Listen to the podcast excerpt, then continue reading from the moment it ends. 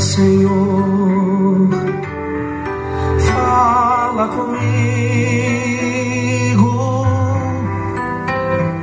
Fala, Senhor, preciso muito te ouvir. Graça e paz, meus queridos. Está chegando até você mais um encontro com Deus. Eu sou o pastor Paulo Rogério da Igreja Missionária no Vale do Sol, em São José dos Campos.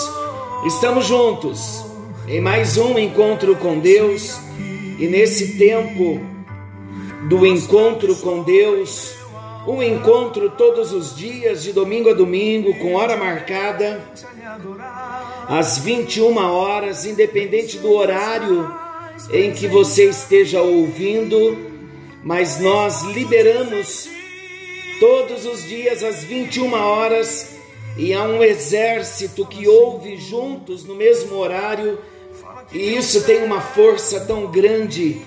É como se estivéssemos em culto presencial, sendo ministrados pelo nosso Deus. Como tem sido maravilhoso esse tempo juntos, onde paramos tudo para meditarmos na palavra de Deus. Vivemos dias tão difíceis, com tempo tão corrido, com tantos compromissos, e algumas vezes não temos o tempo de parar no decorrer do dia para estarmos ouvindo Deus. Então o encontro com Deus ele vem como uma estratégia. Final do dia, hora de colocar tudo diante de Deus, hora de ouvir uma palavra de Deus. E foi de fato uma estratégia maravilhosa. Eu tenho dito que esse tempo tem sido um tempo precioso para nós, porque nunca pensávamos que Deus iria nos alcançar através da Sua palavra, nós ministrando a palavra todos os dias, no Brasil e fora do Brasil. É uma alegria muito grande poder chegar até você. E a palavra de incentivo é a mesma de sempre. Continue perseverando, buscando o crescimento em Deus. O crescimento em Deus, ele só pode vir por meio da palavra do nosso Deus.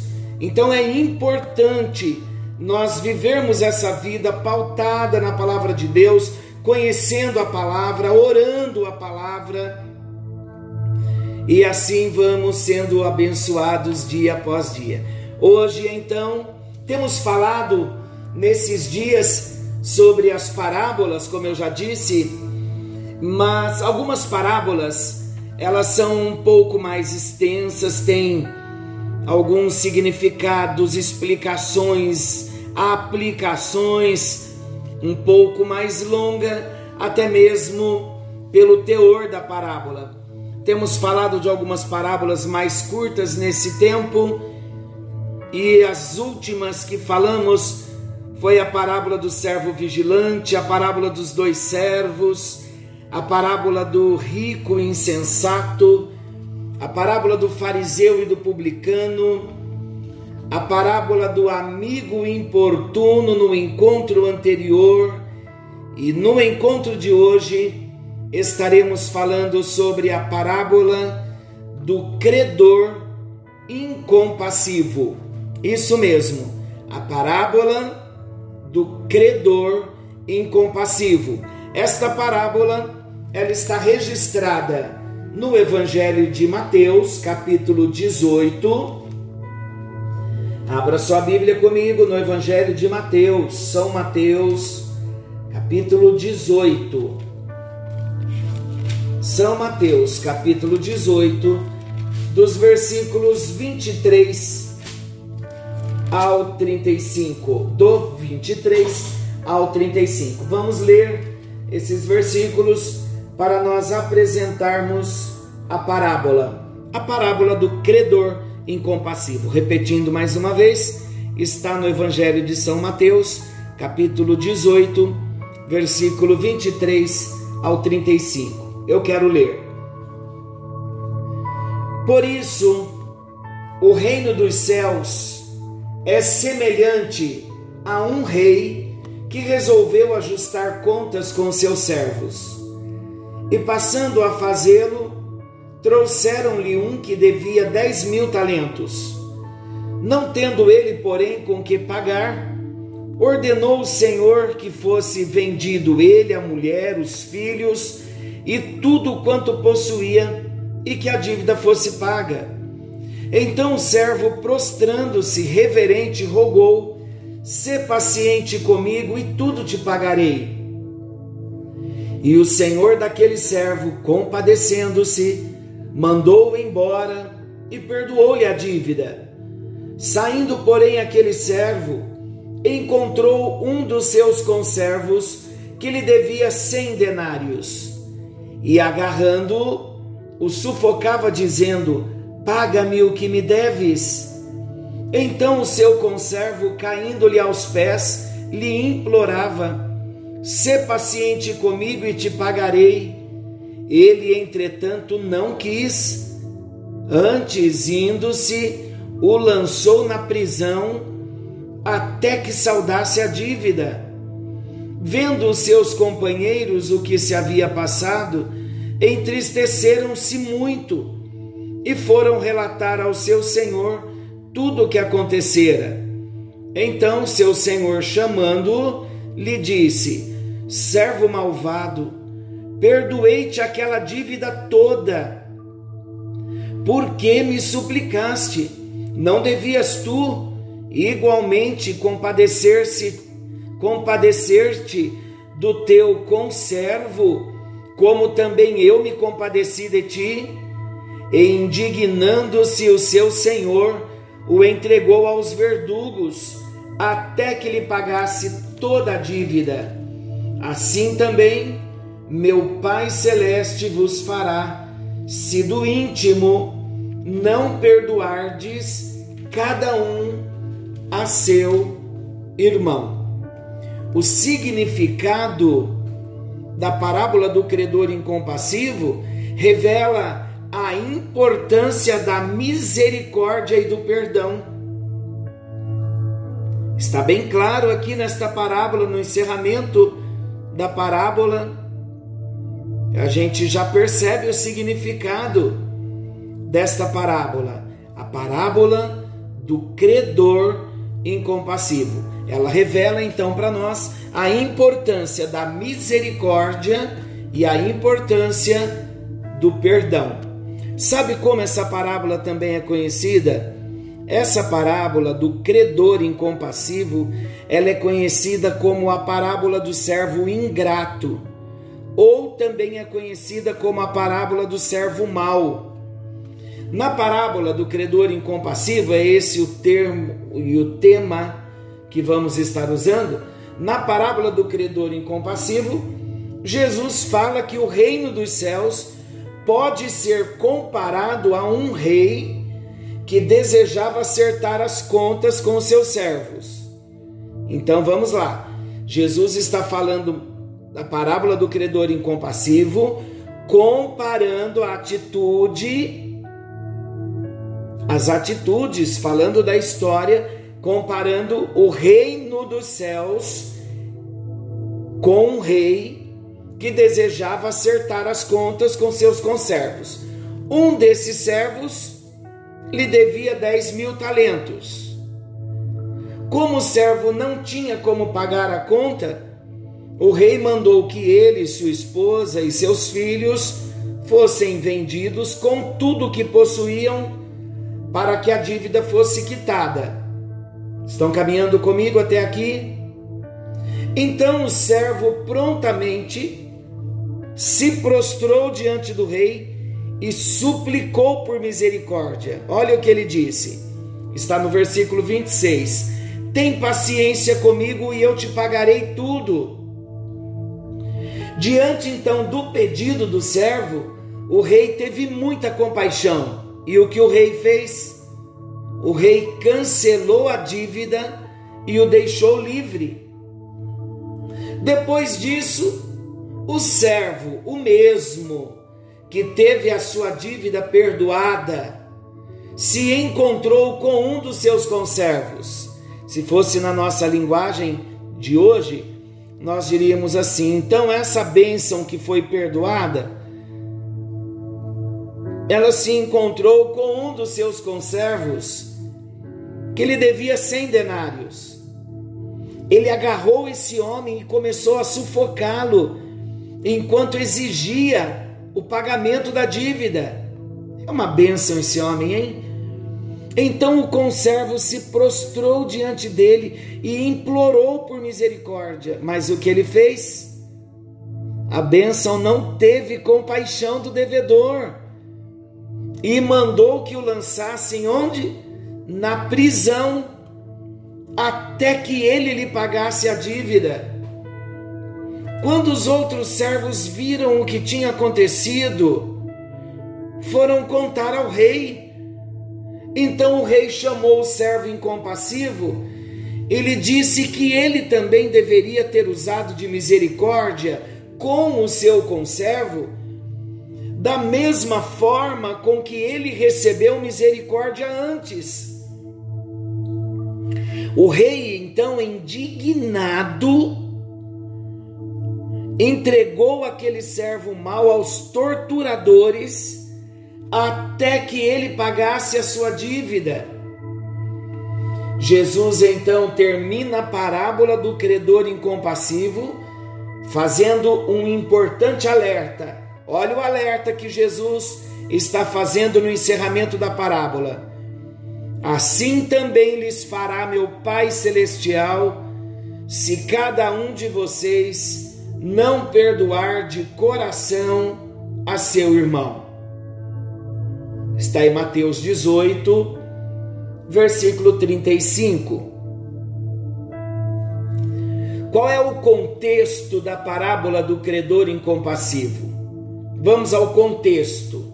Jesus contou esta parábola antes de deixar a Galileia e partir para Pérea, um território da Judéia que ficava a leste do Rio Jordão.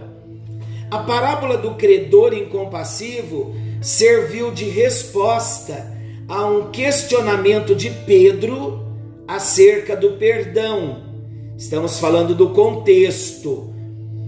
Como Jesus falou a parábola, em que contexto esta parábola estava inserida? Qual a razão de Jesus ter proferido essa parábola? Claro que existia um contexto. Então, a parábola do credor incompassivo ela serviu de resposta a um questionamento que Pedro, questionamento de Pedro, acerca do perdão. Essa parábola do credor incompassivo, ela aparece num contexto em que Jesus trata da disciplina dentro da igreja também, especialmente com relação ao tratamento que deve ser dispensado a um irmão culpado na comunidade cristã está no Evangelho de Mateus, capítulo 18, está aqui nesse contexto, dos versículos 15 ao 20. Então, diante desse contexto apresentado, diante de um tratamento que o texto explica que deve ser dispensado a algum irmão faltoso, culpado, então, diante disso, o apóstolo Pedro perguntou a Jesus: sobre quantas vezes se deve perdoar a um irmão culpado. E o apóstolo então perguntou se ele deveria perdoar até sete vezes aquele que lhe ofendesse. Mas Jesus então indicou que o compromisso com o perdão deveria ser muito maior, a saber, 70 vezes 7 está no versículo 21 e 22. E foi aqui, exatamente nesse ponto, que Jesus introduziu a parábola do credor incompassivo. Então vamos à explicação? Quando nós explicamos a parábola, ela se torna mais clara então para nós. Qual é a explicação da parábola do credor incompassivo? Jesus formulou aqui uma narrativa com elementos bastante familiares aos seus ouvintes. Então, para os ouvintes, toda a narrativa de Jesus ali tinha elementos bem familiares. ele fala de um Senhor poderoso, fazia parte do contexto ali. Ele fala de um Senhor poderoso, um rei, que chama seus servos para acertar as contas com eles. Esses servos, logicamente, parecem ser oficiais de grande importância em seu reino. Talvez Jesus tivesse em mente os governadores de províncias que tinham o dever de cobrar os impostos reais e repassar o valor arrecadado ao rei. Isso pode explicar o tamanho da dívida do servo incompassivo. Então vamos lá, seguindo mais um pouquinho. O servo, ele devia 10 mil talentos. Já falamos aqui que um talento era a mais alta unidade monetária da época. Um talento equivalia a, no mínimo, 6 mil denários romanos ou dracmas gregas. Um denário ou uma dracma era a soma paga como salário pela jornada diária de um trabalhador, um denário ou dracma. Isso significa que um operário precisaria de mil semanas para ganhar um só talento. Então, mesmo para um administrador de província, a soma de 10 mil talentos era uma quantia impagável. Alguns comentaristas arriscam uma projeção do que significaria uma quantia de 10 mil talentos na atualidade e sugerem um montante de no mínimo 10 milhões de dólares. Jesus não explica como o servo incompassivo acumulou uma dívida tão grande. Na verdade, esse detalhe não tem nem importância para a mensagem da parábola. O grande objetivo aqui na parábola é mostrar que o servo tinha uma dívida a qual não podia pagar, independente do valor. Então, o que Jesus queria dizer era que o servo tinha uma grande dívida e ele não podia pagar essa dívida. E o fato de o rei ter ordenado que o servo devedor fosse vendido para o pagamento da dívida, juntamente com a sua família, com seus bens, está de acordo com o contexto histórico da época. Essa prática não era incomum naquele tempo, era comum. Além disso, parece claro que mesmo essa ação pagaria apenas parte da dívida após ter tido a sua dívida perdoada, Jesus diz que o servo incompassivo também tinha um devedor, mas o seu devedor lhe devia apenas 100 denários. Isso equivalia a seis centésimo de milésimo da dívida cancelada de 10 mil talentos. Sabe o que é isso também? Não dá para a gente mensurar mas era uma dívida irrisória, perto da grande dívida que o servo tinha. Mesmo sendo uma dívida muito pequena, ele não demonstrou compaixão e ele agiu com maldade para com o seu devedor. Amados, a dívida era tão pequena que ele não tinha o direito de vender o seu conservo para reaver o valor, mas legalmente ele poderia exigir sua prisão e submetê-lo a trabalhos forçados para liquidar a dívida. Quando o rei soube disso, imagina como o rei ficou. O rei entregou o servo incompassivo aos torturadores o rei ficou indignado. O texto original usa aqui um termo grego que indica oficiais designados pelos tribunais cuja tarefa era torturar aqueles que tinham cometido crimes terríveis. Quando o rei diz que o servo incompassível deveria ser torturado até que a dívida fosse paga, obviamente isso significava que ele jamais escaparia do seu tormento. Isso porque sua dívida era impagável. Qual é o significado da parábola do credor incompassivo? Como fica claro, a parábola do credor incompassivo ilustra para nós o ensinamento de Jesus acerca de como se deve tratar um irmão culpado. O significado principal dessa parábola é demonstrar a importância de se ter um espírito generoso que está disposto a demonstrar misericórdia até mesmo àqueles que o ofendem. A alta quantia da dívida que o rei perdoou ilustra a imensurável dívida do pecado que todos os homens possuem diante de Deus. Ninguém seria capaz de pagar tamanha dívida, mas em Cristo Jesus, Deus perdoou todos os nossos delitos. Na cruz do Calvário, Jesus não apenas pagou o preço pelo pecado de forma geral, mas ele quitou todos os nossos delitos. Ele eliminou a culpa de cada um dos nossos atos particulares de pecado.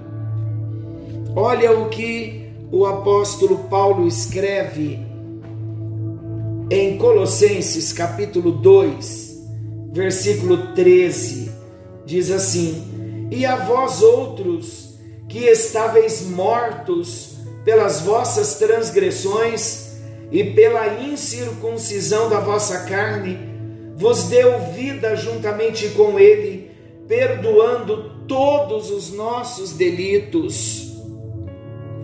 Sabe o que significa isso?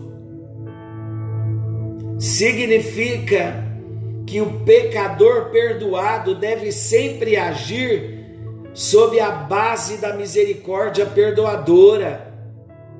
Era esta atitude que o rei esperava do seu servo.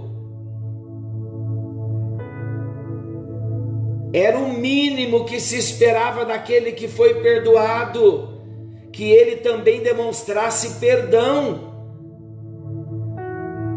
Vamos entender bem? E eu chego a uma conclusão: um coração que não perdoa também é um coração não perdoado. Porque quem sabe o valor do perdão, quem experimenta perdão, quem sabe o valor da dívida que tinha, ele não nega perdão a ninguém.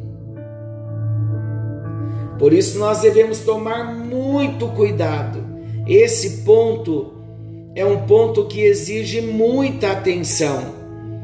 Há um comentário bíblico de W. Hendrickson, eu sempre cito esse comentarista aqui. Ele é um comentário da Bíblia toda. Ele observa que a parábola do credor incompassivo nos ensina que os homens só podem ter certeza de que suas dívidas foram canceladas se eles mesmos também cancelarem as dívidas daqueles que estão endividados em relação a eles. Isso é forte, não é não? Isso significa que eles só podem experimentar a certeza do perdão se estiverem dispostos a perdoar as ofensas cometidas contra eles. Além disso, por parte daquele que foi perdoado, jamais deveria ser difícil perdoar, visto que a dívida que Deus lhe perdoou é infinitamente maior do que aquela que os homens lhe devem. Falamos muito sobre o perdão no Sermão da Montanha. Mas é bom relembrarmos que um verdadeiro cristão jamais deve se comportar como credor incompassivo. O seu exemplo maior de perdão e misericórdia deve ser Cristo, deve ser Jesus. Ele é o nosso maior exemplo de perdão e misericórdia. E não podemos nos esquecer que todos nós somos devedores de Deus, mas assim como Deus nos perdoa, devemos estar sujeitos a perdoar a todos aqueles que pecam contra nós. E como deve ser esse perdão? Esse perdão deve ser abundante, não apenas sete vezes mais, mas setenta vezes sete. Falando também de uma, não de uma quantidade em si, mas numa proporção que devemos perdoar e não perguntar quantas vezes, todo dia, toda hora, assim como somos perdoados. É um processo para nós, é um processo. Deus sabe que é um processo, mas precisamos ser vitoriosos para que não venhamos nos adoecer. Não podemos reter o perdão para não adoecermos, mesmo que não venhamos a entender, mesmo que a alma esteja dizendo não dá para perdoar. No nosso coração deve sempre haver a disposição para o perdão.